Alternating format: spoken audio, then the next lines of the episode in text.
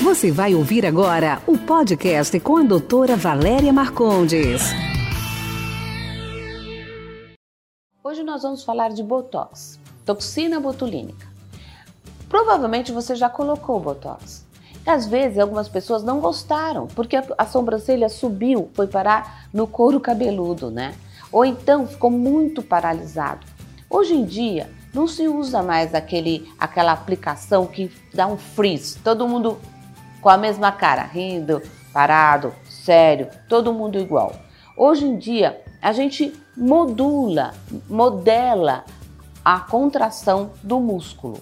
Então você consegue colocar uma quantidade menor, distribuída em mais pontos, com uma aparência mais natural.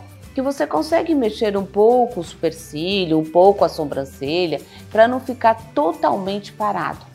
Então, isso é um novo uso da toxina botulínica. O tempo de duração é muito igual, normalmente de 4 a 6 meses. Não quer dizer que vai durar 6 meses e você vai acordar sem botox, não é isso. Ele vai diminuindo ao longo do tempo.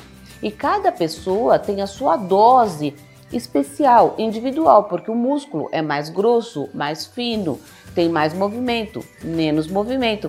Então as doses são individualizadas, né? Então acho que isso que é a coisa mais importante da toxina hoje em dia.